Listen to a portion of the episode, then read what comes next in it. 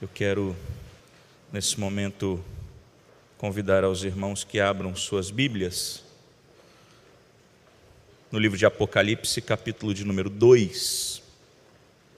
Farei a leitura com os irmãos, a princípio do versículo 1 ao versículo 7. Vamos ler Apocalipse 2, a princípio do versículo 1 ao versículo 7. A palavra de Deus diz assim: Ao anjo da igreja em Éfeso, escreve: Estas coisas diz aquele que conserva na mão direita as sete estrelas e que anda no meio dos sete candeeiros de ouro. Conheço as tuas obras, tanto o teu labor como a tua perseverança, e que não podes suportar homens maus e que puseste à prova os que a si mesmos se declaram apóstolos e não são e os achaste mentirosos, e tem perseverança e suportaste provas por causa do meu nome, e não te deixaste esmorecer. Tenho, porém, contra ti que abandonaste o teu primeiro amor. Lembra-te, pois, de onde caíste, arrepende-te e volta à prática das primeiras obras. E se não, venho a ti e moverei do seu lugar o teu candeeiro, caso não te arrependas.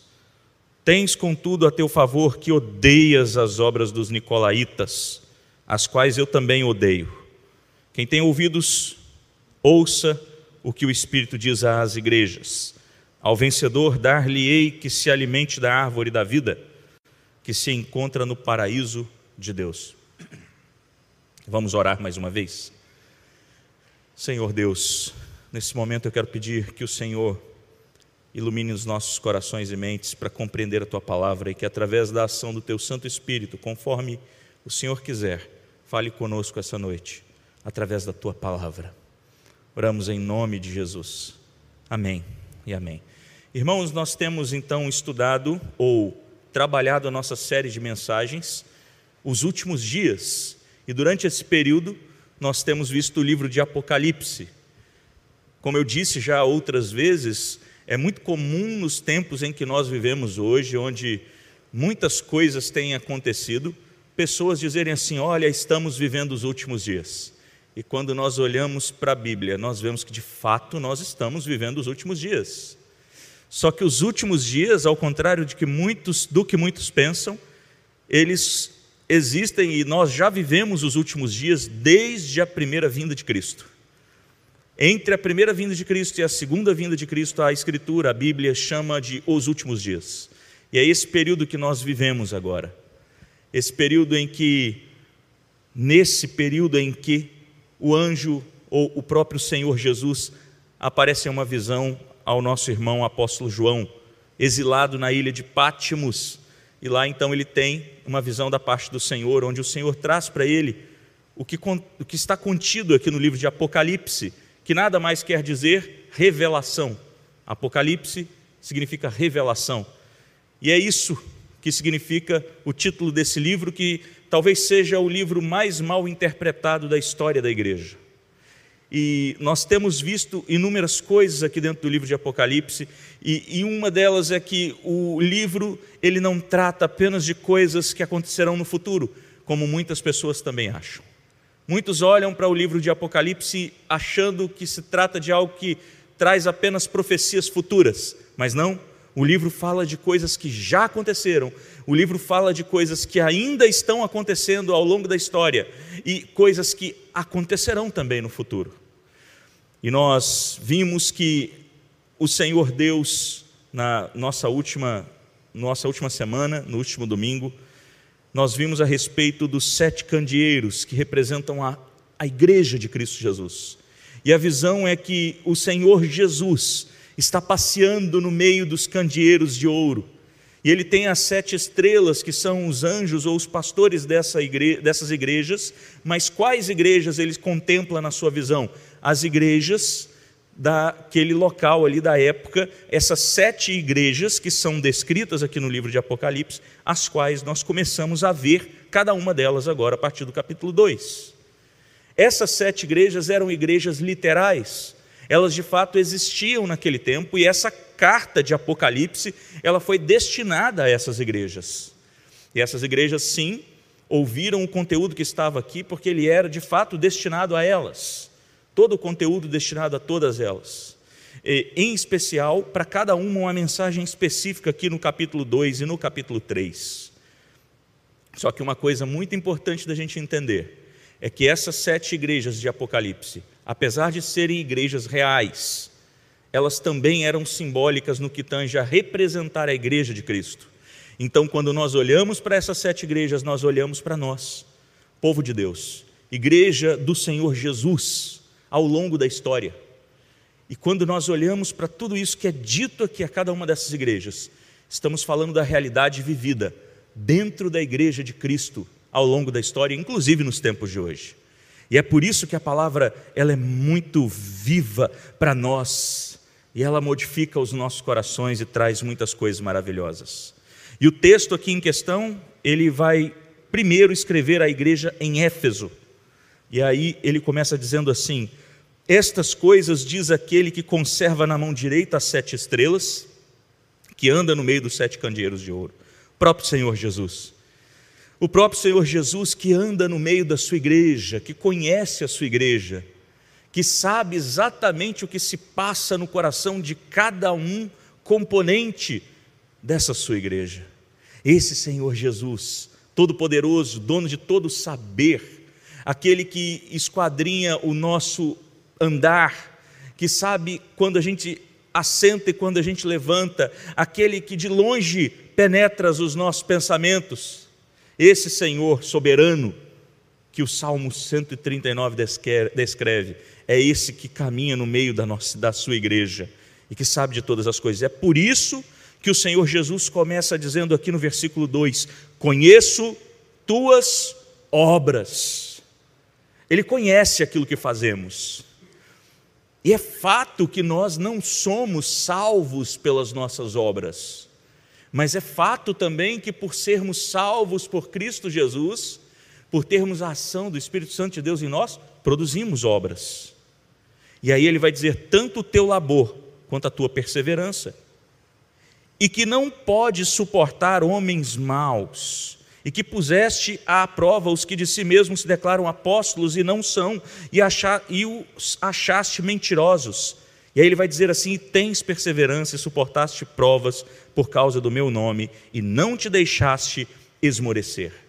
A primeira coisa que o Senhor Jesus ele observa dentro da igreja dele, pessoas que se encontram fiéis, pessoas que não conseguem compreender ou aliás, não aceitam os falsos ensinamentos. É dito a nós através da palavra, e o próprio Senhor Jesus diz isso, que uh, falsos profetas viriam. Pessoas viriam à nossa igreja, à igreja de Cristo, e pregariam ali um falso evangelho, falsos ensinamentos, mas esses irmãos aqui, eles permanecem firmes e eles não estão cedendo. Então faz parte da igreja de Cristo termos grupos que são fiéis e que não caem no conto dos falsos profetas. E isso tudo acontece por ação do Espírito Santo de Deus em nós. Ah, essa igreja em Éfeso, em especial, tinha isso. Eles eram sólidos, sólidos doutrinariamente. Eles criam de fato naquilo que era verdadeiro. Só que Jesus ele traz algo aqui. Ele traz algo a partir do versículo 4, dizendo assim: Tenho, porém, contra ti que abandonaste o teu primeiro amor. Então também é comum dentro da igreja de Cristo, como era aqui em Éfeso, um grupo de pessoas que abandonam o primeiro amor em Cristo Jesus. São crentes, são piedosos, são crentes verdadeiros, só que crentes que abandonam o primeiro amor. E o que significa abandonar o primeiro amor? É importante a gente dizer aqui que abandonar o primeiro amor não diz respeito à falta de fervor espiritual. Mas abandonar o primeiro amor que João está escrevendo aqui, dito pelo próprio Senhor Jesus, é, diz respeito a um amor por Cristo, a ideia de ser testemunha verdadeira de Cristo com as suas atitudes firme, pagando o preço da morte, se preciso fosse, diante das perseguições e das sanções do Império Romano. Naquele tempo era muito comum, quando a, pessoa que se convertia ao Evangelho, que cria no Senhor Jesus, essa pessoa muitas vezes ela tinha que abandonar as práticas, ou sempre deveria abandonar as práticas pagãs. E abandonar as práticas pagãs, o culto ao imperador e as coisas que cercavam eles ali em termos religiosos, em termos de falsa religião, de religião pagã, ao abandonar isso, eles deixavam de ter plenos privilégios na sociedade. E muitas vezes essas pessoas, esses homens, esses crentes no Senhor Jesus, eles começavam a sofrer inúmeras sanções, começavam a sofrer inúmeras podas por parte da sociedade que eles estavam imersos. Perdiam bens, perdiam muitas vezes até mesmo familiares e contato com seus familiares.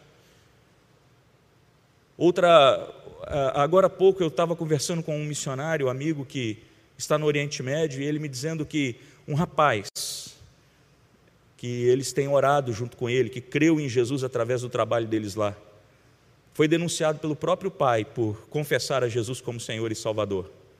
E vai ser julgado agora, daqui uns dias, podendo pegar até 10 anos de prisão por ter confessado a Jesus como Senhor e Salvador. E o próprio pai será testemunha dele, contra ele, no tribunal. Existe perseguição. Existem pessoas que abrem mão dos seus direitos por causa de Cristo.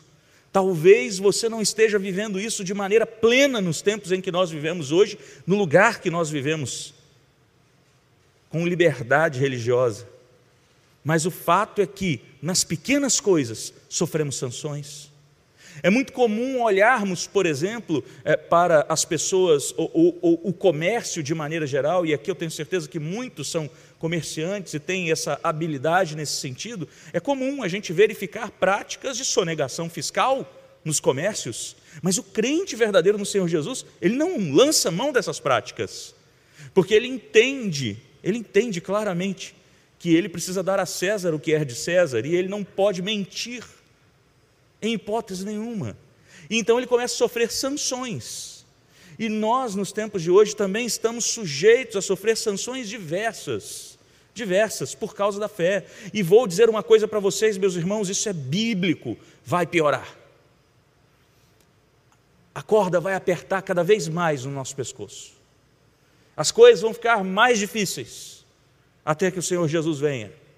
E nós precisamos nos manter firmes com a palavra de Deus, firmes com o Senhor Jesus, não podemos abandonar o nosso primeiro amor, que é o amor de estar pronto a morrer por Cristo se for preciso.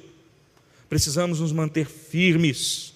Aqui no versículo 5 ele diz assim: Lembra-te, pois, de onde caíste, arrepende-te e volta à prática das primeiras obras, volta à prática do testemunho verdadeiro e fiel sofra o dano, esteja pronto a sofrer pelas sanções que lhe são impostas por Cristo.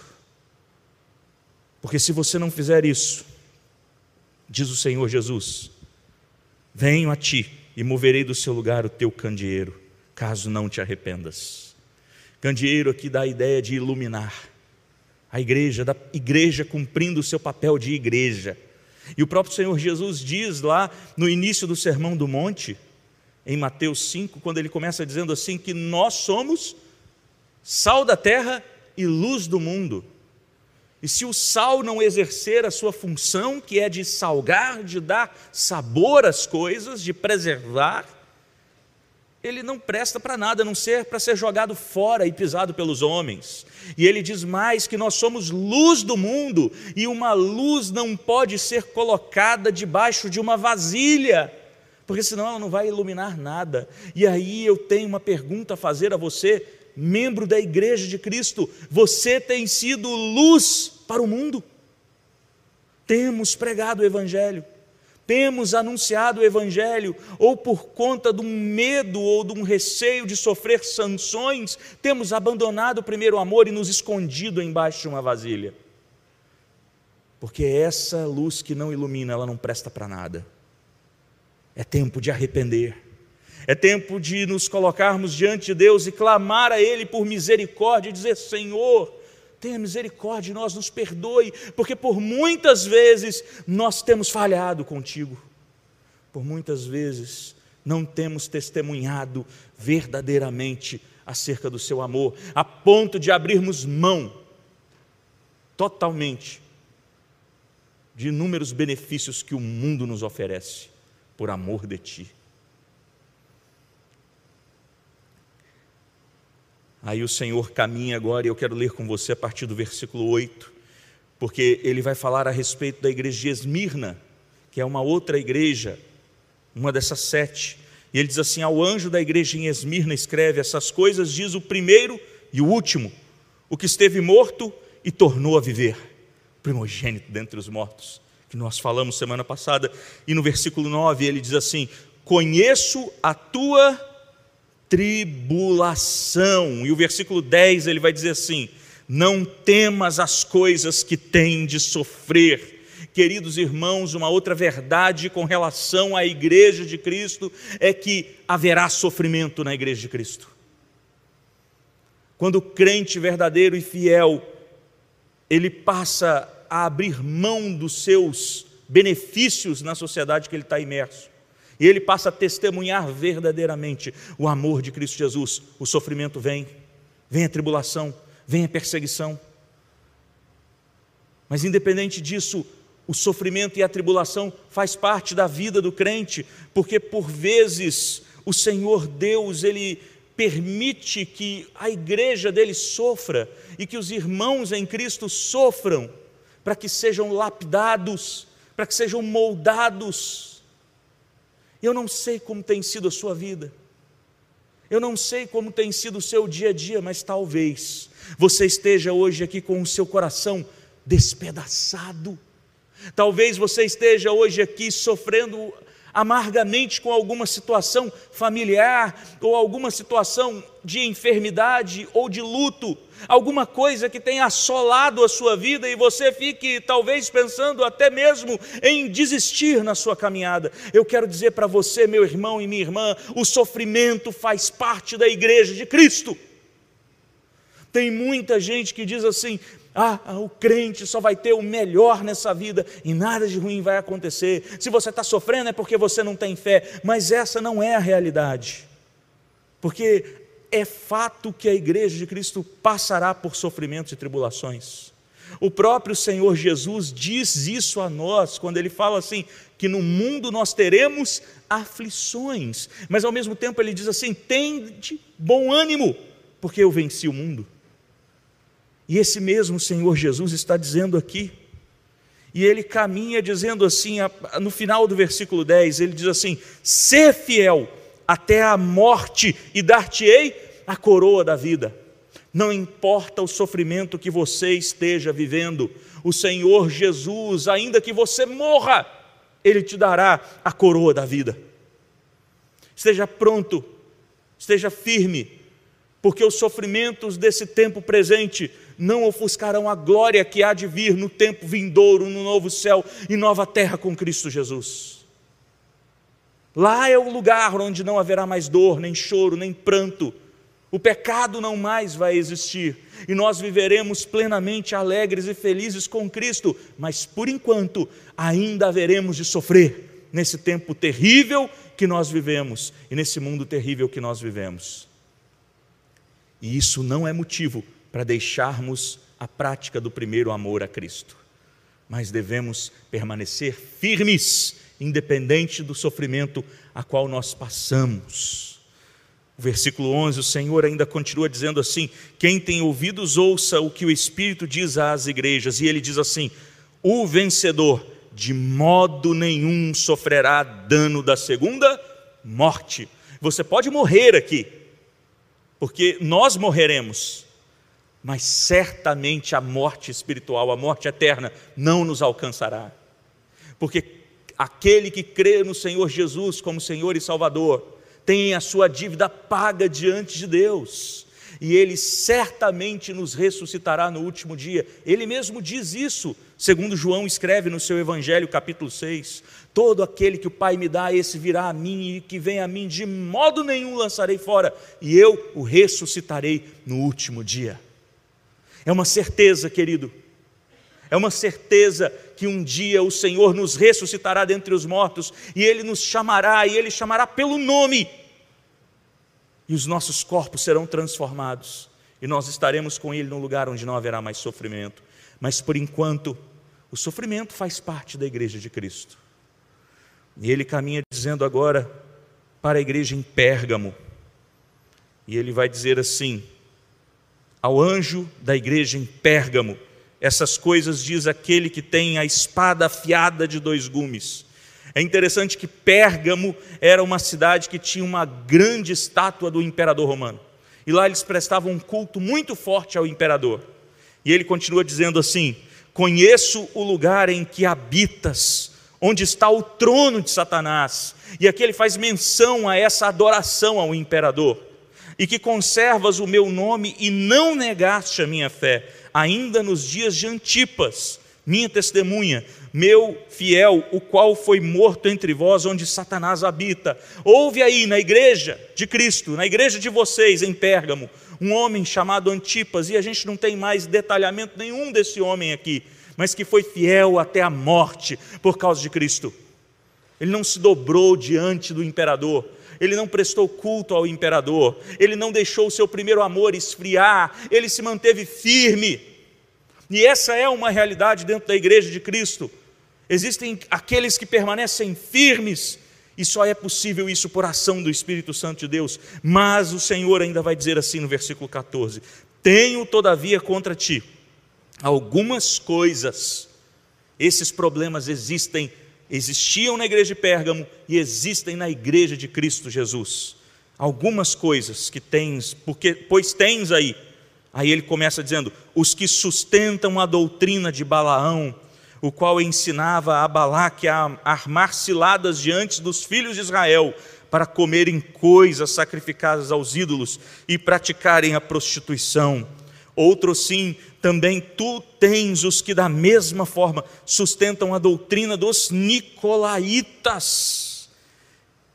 Existiam pessoas aqui na igreja de Pérgamo que estavam dispostas a negociar com o império para que não sofressem sanções do Império Romano, para que não sofressem a perseguição. Pessoas às quais o seu primeiro amor tinha esfriado, lembra, ele falou isso lá no início. E isso muitas vezes, meus irmãos, acontece dentro da igreja de Cristo. Eu não sei, eu disse como está a sua vida, mas talvez você esteja nesse momento agora passando por um vale e você sabe disso porque você é crente no Senhor Jesus e o Espírito está entristecendo o seu coração.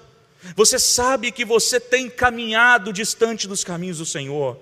Você sabe que você tem andado com o coração endurecido.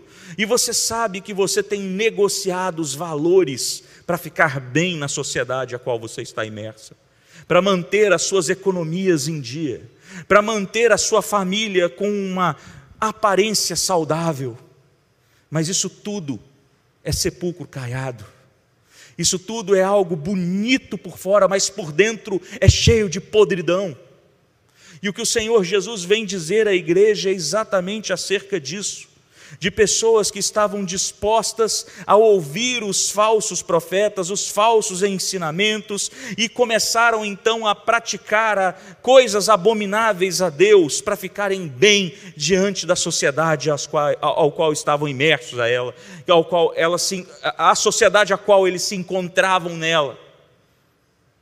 E aqui ele cita a respeito ainda dos nicolaítas que era um grupo de pessoas que muitas vezes eram crentes, estavam lá na igreja, mas continuavam praticando é, é, culto a deuses, inclusive é, é envolvendo situações de cunho sexual, pagão e litúrgico, se prostituindo adorando essas divindades terríveis, mas estavam lá na igreja, e o Senhor vem repreender fortemente a igreja. No versículo 16 ele diz assim: Portanto, arrepende-te, se não venho contra ti sem demora, e contra eles pelejarei com a espada da minha boca. Ele está virando para mim e para você hoje, dizendo assim: se arrependa, volta os seus olhos para mim, vocês que têm praticado tais coisas e comecem a viver uma vida mais reta e mais santa diante de mim. Senão venho contra você sem demora. E ele diz assim no versículo 17: Quem tem ouvidos, ouça o que o Espírito diz às igrejas. Ao vencedor, dar-lhe-ei do maná escondido. E aqui ele está simbolicamente dizendo assim: olha, vocês não precisam de carne sacrificada aos ídolos. Vocês não precisam de participar dos cultos pagãos e de ceder a determinadas coisas para ficarem bem na sociedade que vocês estão. Porque eu, o Senhor, dono da prata e do ouro, dono de todas as coisas, eu darei a vocês a boa comida, eu sustentarei a sua casa, eu sustentarei a minha igreja e meus irmãos, o que nós precisamos entender é isso. O crente ele não precisa ter medo de andar correto, o crente não precisa ter medo de fazer as coisas da forma certa diante de Deus, porque o Senhor da igreja é o dono de todas as coisas e é Ele quem sustenta a minha vida e a sua vida. Era muito comum nesse tempo aqui, para quem participava daquelas festas e aqueles banquetes pagãos, essas pessoas recebiam como convite uma pedrinha branca com um nome escrito. E elas podiam então, como ingresso, entrar nessas festas. E o Senhor Jesus vai dizer aqui: Bem como lhe darei uma pedrinha branca. Eu vou te dar uma pedrinha branca, você não precisa dessa para entrar nessas festas pagãs mas eu vou te dar uma pedrinha branca com um novo nome escrito, o qual ninguém conhece exceto aquele que o recebe. O que o Senhor Jesus está dizendo assim: não busque essa pedrinha branca que o mundo lhe dá, porque a paz que o mundo lhe dá não é a paz real. Mas pegue a pedrinha branca que eu lhe dou, que tem o seu nome escrito, que representa o nome que está no livro da vida, e essa pedrinha branca é o seu ingresso num novo céu e nova terra, é o seu convite para um banquete maravilhoso chamado as bodas do Cordeiro. Quando o Senhor Jesus retornar e nos colocar na presença dEle, olha que coisa grandiosa, que coisa maravilhosa. Portanto, meus queridos, nós não precisamos ficar almejando as maravilhas desse mundo que nós vivemos porque as maravilhas do tempo vindouro são infinitamente melhores. A nossa recompensa, a nossa herança está num novo céu e nova terra com Cristo. E o Senhor caminha dizendo assim ainda. Agora, ao anjo da igreja, versículo 18, em Tiatira, escreve: estas coisas diz o Filho de Deus, que tem os olhos como chama de fogo e os pés semelhantes ao bronze polido, é o Deus Todo-Poderoso, é o Deus de juízo, é o Deus Senhor de todas as coisas. E ele diz assim no versículo 19: Conheço as suas obras, o teu amor, a tua fé, o teu serviço, a tua perseverança e as tuas últimas obras, mais numerosas do que as primeiras.